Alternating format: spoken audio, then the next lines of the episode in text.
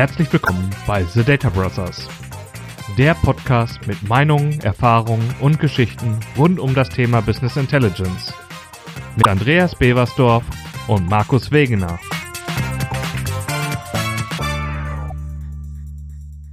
So, Andreas, jetzt sind wir wieder live und willkommen zu Folge 10, Andreas.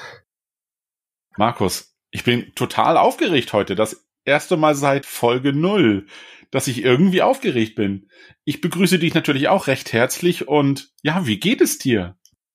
Mir geht's ganz gut und wir haben uns ja für diese Folge mal überlegt, machen mal so einen Überblick am Anfang über unsere zehn Folgen Data Brothers. The Data Brothers, um nicht in Konkurrenz zu einer Firma in Tschechien zu kommen. Ähm, und genau, wir haben vor, wann war das denn? Ende letzten Jahres angefangen mit den Podcasten und sind erstmal angefangen mit einer Folge, die haben wir genannt, erst klein, dann groß, was bist du bloß? Und haben da über Power BI Architekturen gesprochen und eben von der Excel-Lösung zu einer größeren Enterprise Architektur und wie unsere Gesichtspunkte da sind. Kannst du dich noch an die zweite Folge erinnern? Ja, ich kann mich sehr wohl an die zweite Folge an. Ich fand auch die erste, um das nochmal als Review zu nehmen, hast du nochmal das Video damals, wie andere Produkte damals dargestellt haben. Erinnere dich an das Excel-Video. Ich fand das total klasse. Und das haben wir aufgegriffen für unsere zweite Folge, wo wir gesagt haben, das Thema Datenquellen. Und ich weiß, das war kein leichtes Thema, weil, weiß, wir sind beide Verfechter für möglichst gute Datenquellen. Und wir wissen auch, dass so ganz ohne Excel oder Listen geht es irgendwie dann doch nicht. Aber ja gut. Und in diesem Kontext, weißt du noch, wie Folge 3 lief? Ja, vor allem die Datenquellenfolge hatte auch nur den kurzen Titel Datenquellen. Danach waren wir wieder bei den Titeln äh, aktiver. Da On-Premise versus Cloud oder was? Der Titel. Und wir haben mal Cloud gegen On-Premise-Lösungen gestellt und haben einfach mal über unsere Erfahrungen gesprochen. Und ich glaube, da kam eines deiner Lieblingsthemen. Ich weiß gar nicht, ob das mein Lieblingsthema ist, Markus. Es ist halt nur, ich sag's mal so, wir haben da auch schon einen schönen Titel gehabt. Ist das schon Strategie oder sind wir zu spät?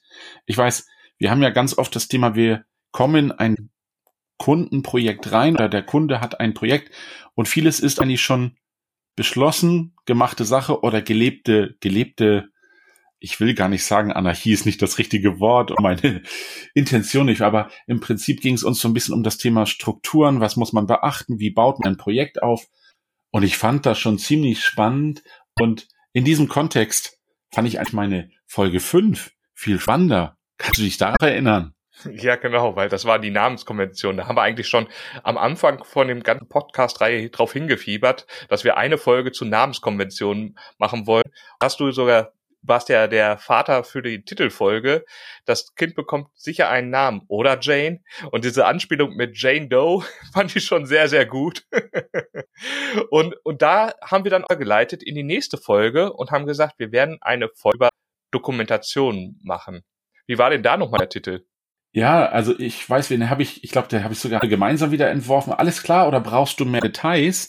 Und ich hatte da so ein bisschen angespielt auf deine Bemerkung bezüglich, du schreibst ja quasi einen Liebesbrief selbst für die Zukunft, falls du jemals wieder in diesen Code reinschaust. Und ich fand diese, ich schreibe etwas für mich selbst, wo ich dann vielleicht in zwei oder drei Jahren wieder beim sitze und sage, was haben wir denn damals dabei gedacht? Das fand ich eigentlich ziemlich cool. Insofern war das schon was ganz Nettes und um das Thema weiter abzurunden, bei Folge 7, kannst du dich noch daran erinnern, was da so spannend war? Ja, weil wir gerade da drüber gesprochen haben, über Datasets oder Flow. Was ist denn das schon wieder? Und haben eben darüber gesprochen, dass dieses Self-Service-Tool Power BI eigentlich erstmal mit dem Datasets anfängt und man plötzlich anfangen kann, das Ganze aufzuteilen, um eine Arbeiten zu ermöglichen, was mit mehr Entwicklern funktioniert, wo man eben einen hat, der Datenaufbereitung macht und einen, der das Datenmodell macht, aber gleichzeitig wir das Problem gesehen haben, dass das ganze Self-Service-Tool ein bisschen an Leichtigkeit verliert und eben eine gewisse Komplexität aufbringt. Und damit sind wir dann wieder weitergegangen, mehr wieder in die Strategie-Richtung. Ist das Self-Service oder Freiheit? Ich glaube auch ein Titel, der von dir wieder mehr geprägt war. Ja, war schon. Und ähm, ich wurde da ein bisschen angeleitet von vielen hm, Blogposts und auch von deinen Beiträgen, die du auch so dazu gebracht hast. Und was ich da total spannend fand, ist eigentlich, wir wollen ja Freiheit geben, die Werkzeuge unterstützen das. Und ich habe das auch gerade diese Woche wieder gemerkt, manchmal fällt man sich in der Freiheit und vergisst ein wenig, dass Struktur doch gar nicht so unwichtig ist. Insofern, wie viel Freiheit wollen wir geben, wie viel nicht. Und deswegen kam auch dieser Titel. Und ich fand das so witzig, weil wir arbeiten immer mit diesem einen Werkzeug und daraus ist auch so ein bisschen der nächste Titel entstanden. Und ich weiß noch, wir hatten ja auch gesagt, ich habe jetzt hier ein cooles Tool, ja, am besten ein tolles Fahrzeug oder was auch immer, wieder meine Analogien. Und dann kam das Thema auch mit diesem Werkzeugkoffer, Werkzeugkasten an. Und ich fand auch dort, kannst du dich noch dran erinnern, wie der Titel hieß? Ja, da ist nicht nur der Hammer dabei, sondern der ganze Werkzeugkasten ist voll mit Tools. Also ein sehr, sehr langer Titel diesmal. Und ähm, ja, es war wirklich auch eine spannende Folge, weil wir da, wie es heute auch mal ein bisschen gestartet ist, die Themen schneller angerissen haben und einen schnelleren Wechsel mal gespielt haben. Und damit sind wir ja schon mal durch so eine Vorschau der ersten neun Folgen bis zu dieser Folge 10 hier durch. Und es soll ja heute auch über ein ganz anderes Thema gehen. Aber ich hoffe, wir haben die Leute neugierig gemacht, auch mal wieder in alte Folgen reinzuhauen. Und heute wäre unser Thema auf der Landkarte Training und Schulung. Also was ist unsere Erfahrung im Bereich von Trainings, in Werkzeugen? Was sehen wir als gut an oder wie ist unsere Meinung dazu? Möchtest du den Aufschlag haben? Ich bin ja froh, dass ich keine Murmelbahn mitgebracht habe, nur ohne dass ich auf andere Folgen teasere. Was ich aber total spannend finde, ich hatte diese Woche, wie es der Zufall will, mal wieder, du weißt, ich fange damit gern an, ich hatte gerade das Thema Training. Und was ich total spannend war, die Kollegen und Kolleginnen, mit denen ich zu tun hatte, die machen eigentlich schon vieles mit diesem Self-Service-Tool. Und um die Worte mal von jemandem zu benutzen, der sagte, habe ich denn heute schon gedata float oder war das der falsche Weg, um mal auch Tools anzusprechen und Werkzeuge? Und der Kunde sagte das so toll, Mensch, ich dachte, ich mache alles richtig, aber mal nicht Self-Learning zu machen, sondern mal wieder mit einem Trainer zu sprechen, das war total spannend, weil er hat dann, der Kunde hat dann Dinge wieder gesehen oder beachtet, die er durch dieses ganz viele, ich schaue mir Videos an, ich mache das. Er hat jetzt quasi von der Pike auf mal wieder so ein paar Impulse bekommt, was habe ich zu beachten, wo muss ich drauf achten. Also fahre ich auf der richtigen Seite, nutze ich die richtigen Werkzeuge, habe ich das Thema Konvention beachtet, ist das Modell sauber, warum ist mein Modell denn so langsam beim Porting? Fand ich total spannend und ich habe mich, ich glaube, das haben wir uns auch gefragt, wir beide, immer dieses Thema, ist eine Schulung, ist die wirklich so? Hilft sie uns, unterstützt sie den Kunden eigentlich und ähm, oder ist das eher so ein hinderliches, du musst es haben. Das ist genauso wie mit Zertifizierung, wo wir dann ja wahrscheinlich in einer anderen Folge nochmal drauf kommen. Ich will da nicht vorteasern. Aber was ich wirklich spannend finde, ist, wie macht man denn so eine Schulung? Und jetzt kommt ein ganz kleiner Ball. Markus, wie machst du das denn mit den Schulungen? Gehst du nach Hand vor oder ist das nur der Leitfaden, der dich durch diesen Tag bringt mit dem Kunden gemeinsam? Bist du auf seine, je nach Anforderung doch unterschiedlichen Fragen auch direkt ein oder packst du sie nach hinten? Ja, war jetzt auch ein Punkt, über den ich äh, heute und in den letzten Tagen mal nachgedacht habe, weil ja im Prinzip diese Klickschulungen doch sehr verpönt sind. Jedoch stelle ich mir so vor, wenn der Kunde da ist und äh, sitzt vor einer weißen Leinwand, er weiß ja noch gar nicht, was er alles malen kann, was er alles braucht, was alles möglich ist. Also er muss auch in sich erstmal einen Einblick bekommen, was kann ich mit dem Tool machen? Und dafür ist natürlich eine vorgefertigte Story sehr, sehr gut. Also wir haben tatsächlich bei uns im Schulungsprogramm durchgesetzte Klickschulung, die dadurch, dass wir jetzt ein, eine vorgegebene Quelle, also wir sind ja Anbieter eines ERP-Systems, das heißt, wir kennen unsere Quelle und unsere Kunden haben meistens auch genau diese Quelle. Das heißt, gewisse Fragestellungen können wir daraus schon direkt ableiten und haben eine Schulung, Unterlage gebaut, wie man auf dem ERP-System einen Vertriebsbericht aufbauen kann. Und dieser Vertriebsbericht wäre beim Kunden sogar mit seinen Kundendaten direkt nutzbar. Dennoch ist es eben sehr stark geführt. Das heißt, wir gehen durch die einzelnen Themen mit der Datenaufbereitung. Wir gehen durch in die Datenmodellierung.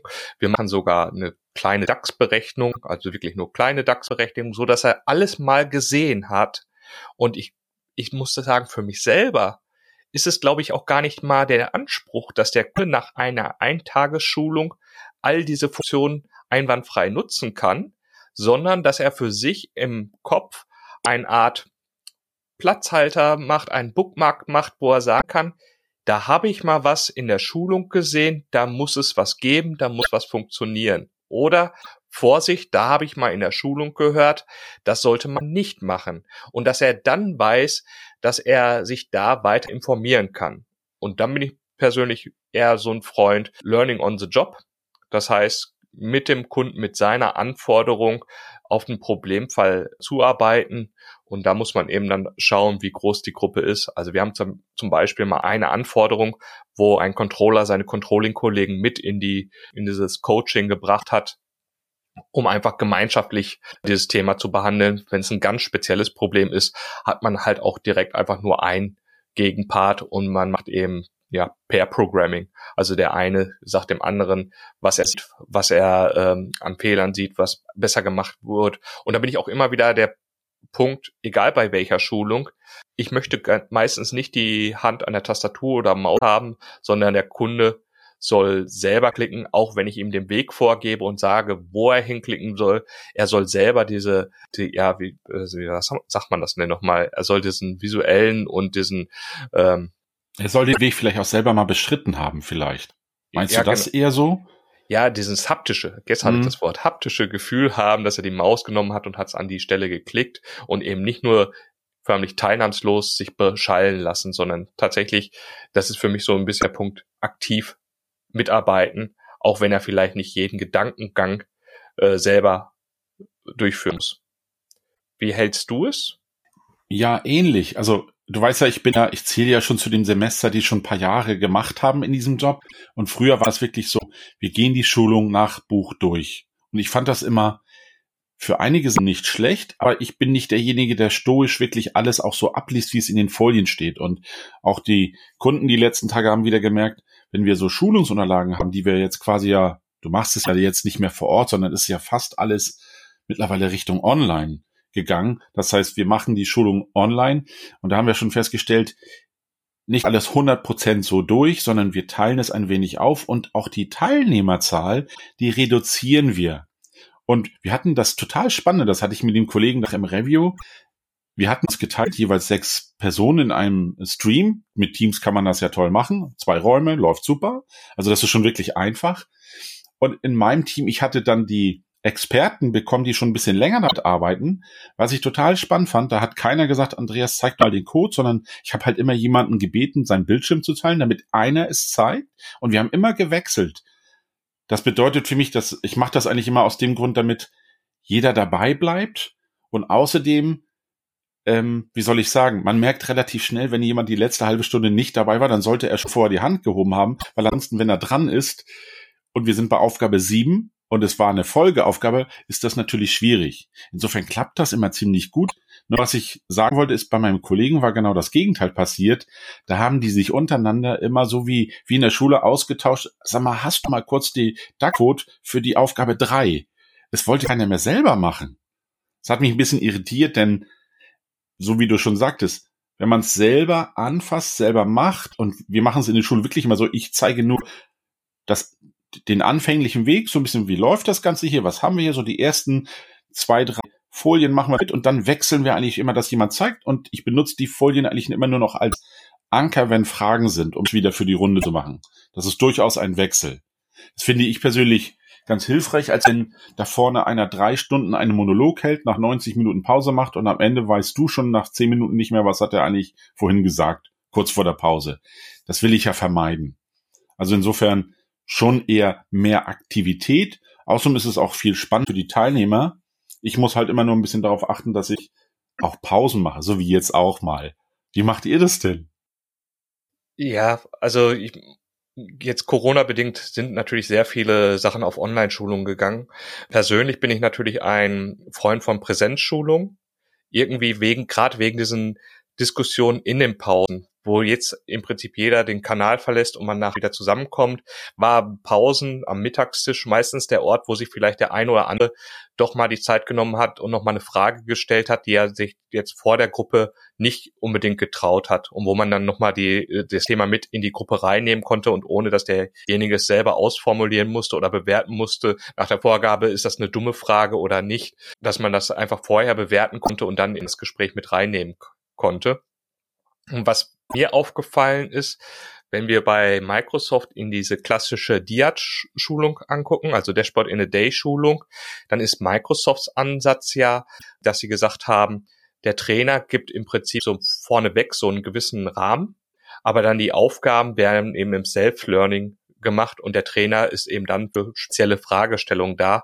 Bei Microsoft oder ist es wohl mehr so ein amerikanisches Thema, man möchte, dass jeder in seinem Tempo lernen kann, um vorwärts kommen muss und es eben nicht Ziel sein muss, dass alle am Ende des Tages alle Aufgaben gemacht haben, sondern eben es soll keiner gebremst werden in der Schulung, der jetzt schon viel besser ist und es soll eben keiner sich als Bremse fühlen, wenn er für ein Thema länger braucht. Also das ist auch so ein gewisser Rahmen, der einfach unterschiedlich ist, glaube ich, auch in den Kulturen weil ich glaube, wir in Deutschland sind doch immer noch jemand dabei, dass wir die Gruppe eigentlich gemeinschaftlich durch den Tag irgendwie bringen wollen und dass sie auch alle äh, am Ende das gleiche Ziel erreicht haben. Ist so, ich weiß nicht, wie siehst du das? Ja, ich, ich bin da total bei dir. Ich fand das bei den Dashboard in the Days wirklich nicht schlecht, dass da auch der gesamte Leitfaden drin ist. Was ich da etwas schwierig fand, zumindest für die Teilnehmer, wenn sie es dann selber machen und dass sie eigentlich sie den Erfolg schaffen, um bei der nächsten Aufgabe wieder dabei sein zu können. Also mussten sie ja irgendwie dranbleiben und du kannst da nicht so einen Aufsatzpunkt wählen. Da war Präsenz natürlich von Vorteil, weil dann hast du halt mal wieder daheim USB-Stick rausgeholt und gesagt, ja, hier ist schon mal für die nächste Aufgabe Stufe 2, Modul 3, hier ist schon mal das Ergebnis, dann kannst du dort weiterarbeiten, weil ich möchte sie ungern vorher verteilen. Dann, dann machen einige gar nicht mehr mit. Ich will ja eine, ich will ja eine Interaktion und wir haben das jetzt in den Schulungen da sie halt fast immer nur online stattfinden, was ja auch die Reisezeit absolut minimiert, muss ich sagen. Zu meinem Schreibtisch habe ich es wirklich nicht weit im Homeoffice, wie das immer so ist.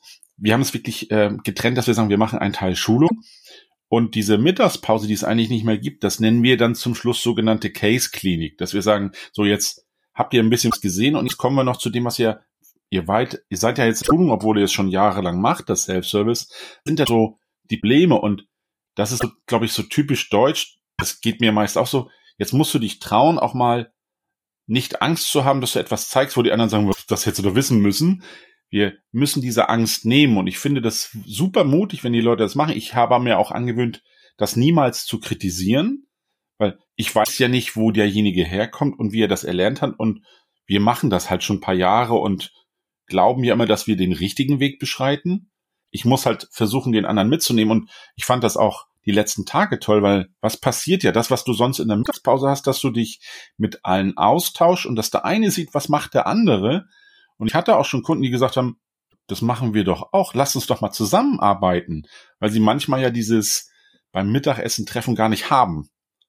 Die Teams, die ja in unterschiedlichen Abteilungen sind, gerade wenn die Unternehmen etwas größer werden, sag ich mal. Also da kann man auch online viel machen, was man beim Online halt einfach versuchen muss zu beachten, dass man nicht zu lange Slots macht, sondern die wirklich ein bisschen kürzer, denn lieber mal eine kurze 5 Minuten Pause, dass jeder mal kurz austreten kann.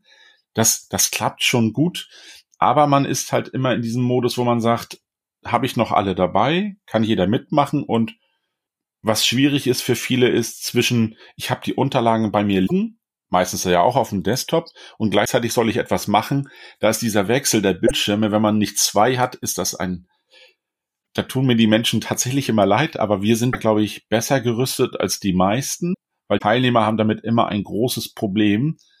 Aber wenn man sich die Zeit und Geduld nimmt und nicht glaubt, dass man alles schafft, also wirklich, es ist ja nur ein, gibt Tipps, gibt Hinweise, wo sind hier Probleme, zeigt mal so ein bisschen das Basisset und danach musst du ja sowieso für dich alleine laufen lernen. Insofern versuche ich auch immer Standard-Datasets zu nehmen, damit man das nacharbeiten kann, also nicht die Kundendaten. Macht ihr das auch so bei euch oder darf jeder Kunde mitbringen, was er wünscht an seinen Daten? Weil viele wollen ja mal gleich an ihren Daten hantieren.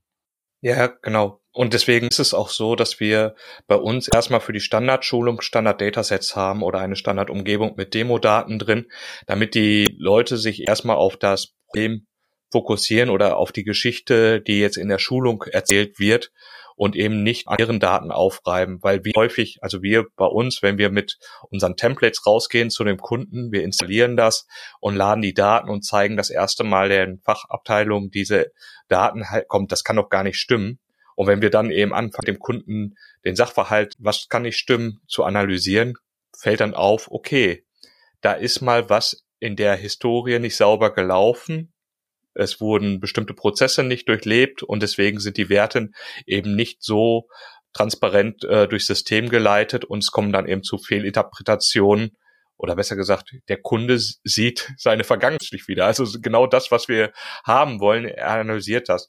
Was ich auch interessant finde, das hatten wir ja gerade in dem Bereich von der Schulung, du hast eben beschrieben, dass äh, Schulungsteilnehmer in den anderen Gruppen so anfingen, sich auszutauschen.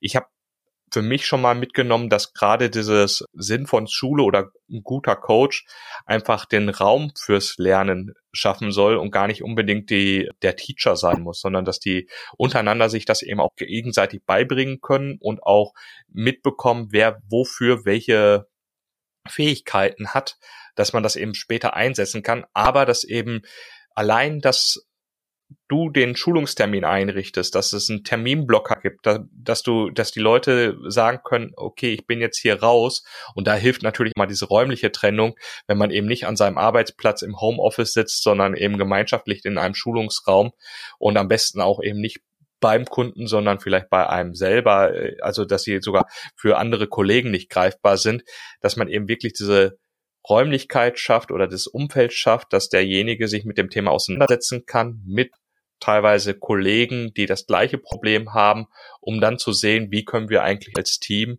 solche, solches Wissen weiter aufbereiten oder möglichst profitabel für, fürs Gesamtunternehmen zusammenarbeiten. Das ist dann wieder auch so ein Punkt, wo ich merke, ja, wir, wir sind irgendwie manchmal so ein bisschen darauf, Frontalunterricht zu machen. Und das ist aber gar nicht Sinn und Zweck, weil im normalen Leben arbeiten wir auch agiler. Möchtest du was ergänzen? Ja, vielleicht, äh, um genau das aufzunehmen. Das fand ich total gut, dass du das so dieses Agile, also ich finde das auch in den Schulungen war das früher, ich habe das ja schon etwas länger gemacht, die Schul bei war das früher wirklich, wirklich diese Frontal und alle machen mit. Also du zeigst und alle laufen hinterher. Davon habe ich mich so ein bisschen abgewendet, weil ich, also ich gehe lieber etwas langsamer, aber die Leute sehen, wen sie danach fragen. Und das war jetzt in den Schulungen auch wieder so ein Thema. Hinten, hinten in dieser Fragerunde oder Case-Klinik, nenn es wie du möchtest da war das Thema tatsächlich so, jetzt Markus, jetzt hast du was gezeigt, Andreas hat was gezeigt, ihr Trainer, ihr seid ja morgen weg. Wer ist denn bei uns so die, die, der, der Leuchtturm, der das macht? Haben wir hier bei uns sowas wie ein Blog oder ein Forum, wo wir uns dann austauschen? Und viel wichtiger ist, weiß ich jetzt in dieser Runde von den Leuten, die dabei waren, so wen würde ich denn ansprechen? Spreche ich alle an ein? Wer, wer, wer kann sich so ein bisschen dessen annehmen, dass er dich dabei unterstützt? Weil die hat ja unterschiedliche Stärken. Ich hatte gestern jemanden, der sagte, oh, ETL finde ich total super, bin ich dabei. Aber der andere sagte, oh, ich, ich mache das alles mit das. Und da gibt's ja auch durchaus unterschiedliche Ansätze. Und um unsere Folge vom letzten Mal mit aufzunehmen, ich habe die letzten zwei Tage ganz oft vieles aus den Tools gezeigt. Das Toolset um die Welt von Power BI herum, was dich dabei unterstützt, um zu gucken, ob das, was du dort jetzt lernst, es geht ja hauptsächlich darum, Datenmodelle zu erstellen oder Berichte, um zu sehen, ob das, was du machst, auch gut ist. Und da waren die Tools. Markus, ich habe wieder ganz viele Tools lieb gewonnen durch unsere Session für eine Schulung. Und ich habe mich äh, ab und zu mal entschuldigt, wenn ich zu nerdy werde, nehmt mich gern zurück. Aber es hat mich keiner aufhalten wollen, sondern eher zeigt noch mehr.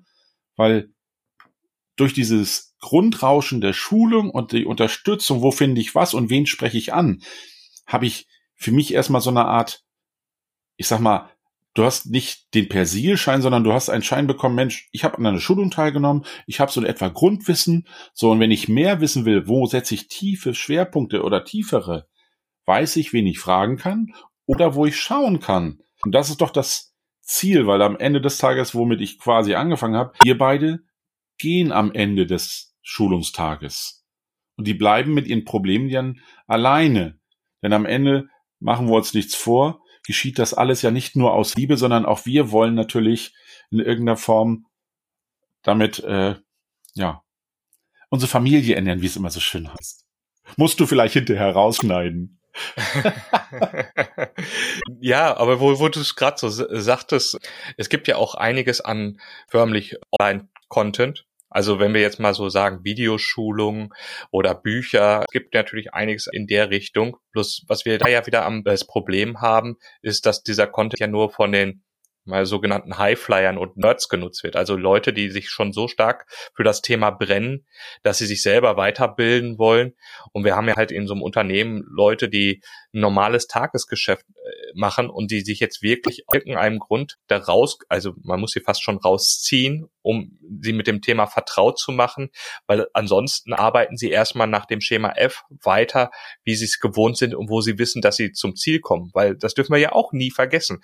Äh, man kann sich ja nicht mit allem beschäftigen, wenn es nachher im Tagesgeschäft nicht einen wirklichen Wert bringt, werden die Leute wieder zurückfallen und werden ihr bekannten Weg eintreten um Sachen zu machen.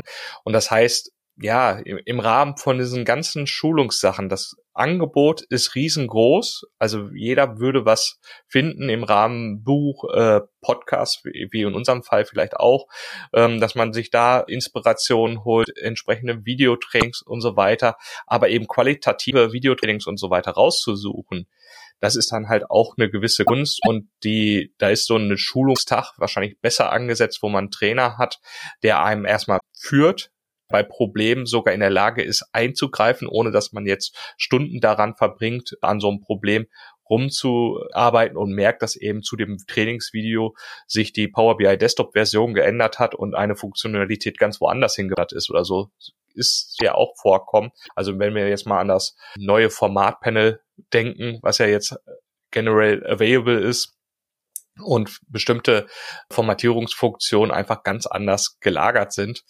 Und ja, also ich, ich sehe so diesen, diesen, wirklich diesen Kontrast. Es gibt einmal das Training mit einer Person, mit der Person kann man reden, mit der Person kann man sich austauschen, man kann sich Tipps holen, äh, die kann man auch im Nachgang immer noch mal wieder ansprechen und es gibt eben feste oder offline-fähige Formate wie Videokurse, Bücher, die man zwar auch kaufen kann, die wahrscheinlich auch günstiger sind, aber die dann eben aktiv selber genutzt werden muss und man muss irgendwie auch wissen, ja, was bringt mir dieser Videokurs oder dieser, dieses Buch? Äh, es ist schon ein spezielles Thema. Wobei ich denke, wenn ich zu dir komme, Andreas, und sage, ich habe da ein Problem im Rahmen Datenmodellierung oder so weiter, dann wirst du mir direkt das beantworten können, auch wenn ich die Schulung für Datenaufbereitung gebucht habe, oder du wirst mich an einen sehr kompetenten Kollegen verweisen. Wie siehst du das, Andreas? Ja, da sprichst du ein wirklich gefährliches Thema an. Ähm, es ist ja jetzt hier so, dass vielen das immer so geht, wenn sie sich das Power BI anschauen. Das ist so einfach. Ich mache das alles und es sieht so selbsterklärend. Es ist ja wie immer. Wenn du dann doch mal in den Motorraum schauen möchtest, merkst du erst, was denn da alles noch so passiert, was viele natürlich nicht wissen und eigentlich auch nie brauchen werden. Sei denn natürlich, sie stellen Daten für andere bereit. Und da sind wir immer bei dem für mich gefährlichen Thema wie tief sollte man in ein Thema abtauchen und gerade jetzt so in unserem Kreis, was das Thema Power BI und diese ganze Plattform angeht, besteht das ja aus so vielen Bausteinen. Und wir trennen das ja auch in den Schulungen in Datenmodellierung, dann hast du das Thema Reporting, was trotzdem immer so ein bisschen durch dieses fiese DAX dann irgendwie beeinflusst wird. Dann kommt der nächste und sagt, Mensch, Visuals ist ja auch noch ganz nett. Ich finde, das sind ganz schön viele Themen und das macht es den Leuten ja auch nicht leicht, und insofern finde ich die Welt, die sich jetzt geändert hat durch dieses, wie lerne ich jetzt, wie mache ich das Ganze? Ich sehe es ja mal an unseren Kindern.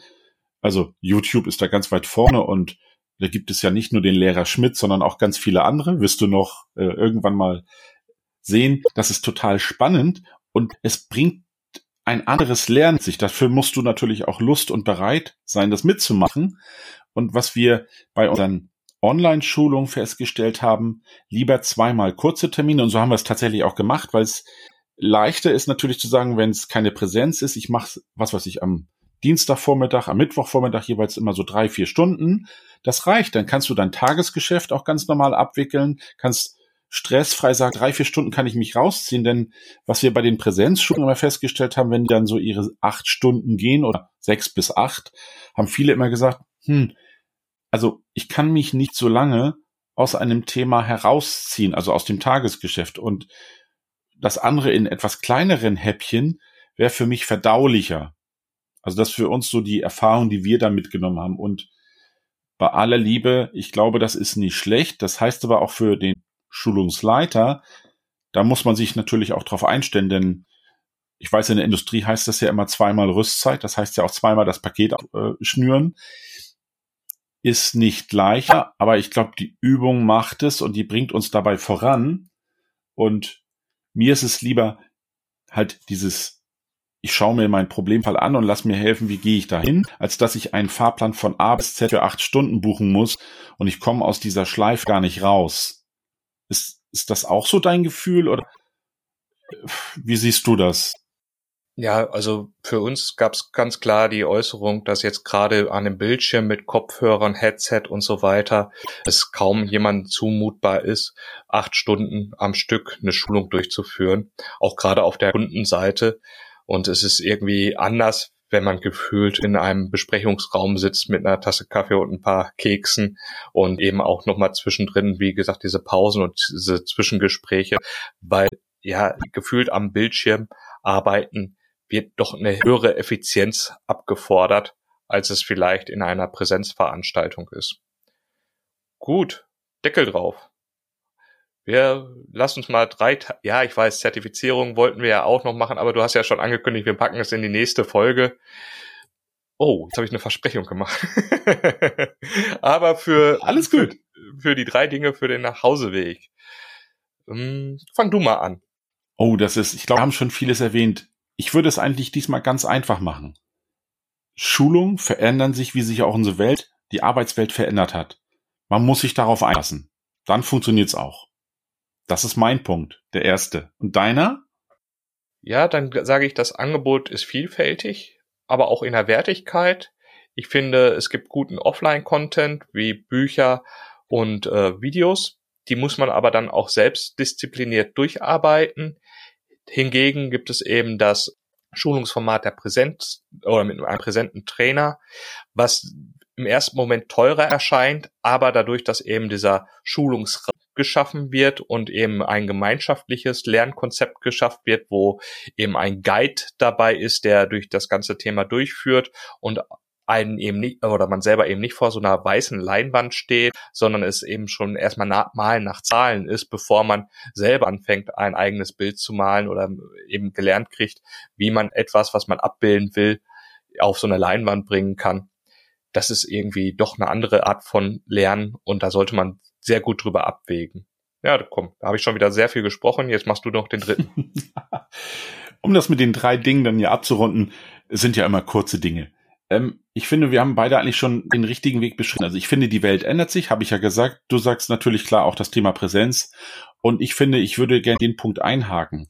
Ich finde immer noch, und das glaube ich, zeigen auch die Schulung, es ist wichtig, dass man weiß, wie man im Unternehmen, in seinem Kollegium oder über weitere Kanäle ansprechen kann. Also wer ist für dich jemand, der dich dabei unterstützt? Man sollte da keine Scheu haben und wirklich sich seine, so wie man es früher auch gemacht, seine eigene Community, die einen unterstützen kann, wo man auch ein Teil davon ist. Das heißt, jeder bringt etwas in die Community ein. Das finde ich, finde ich persönlich mit super wichtig und gerade in der heutigen Zeit, wo ja die Präsenz immer noch ein wenig weniger ist, um nicht zu sagen ziemlich viel weniger, hilft es uns, in der Arbeitswelt das Ganze voranzubringen und Schulungen sind anders, aber auf alle Fälle werden sie gebraucht und wenn man die richtige Unterstützung bekommt, durch Kollegium, durch Unterlagen, durch Videos und auch weiß, wo man was findet, dann ist man doch auf einem guten Weg. Insofern, das waren meine drei mit dir gemeinsam. Wunderbar. Dann bis zum nächsten Mal. Ciao. Ciao, Markus. Das waren The Data Brothers. Wir hoffen, dir hat diese Folge gefallen und hinterlass doch eine positive Bewertung, egal wo du uns hörst. Abonniere den Kanal, um keine weitere Folge zu verpassen. Bis dahin, alles Gute von Andreas und Markus.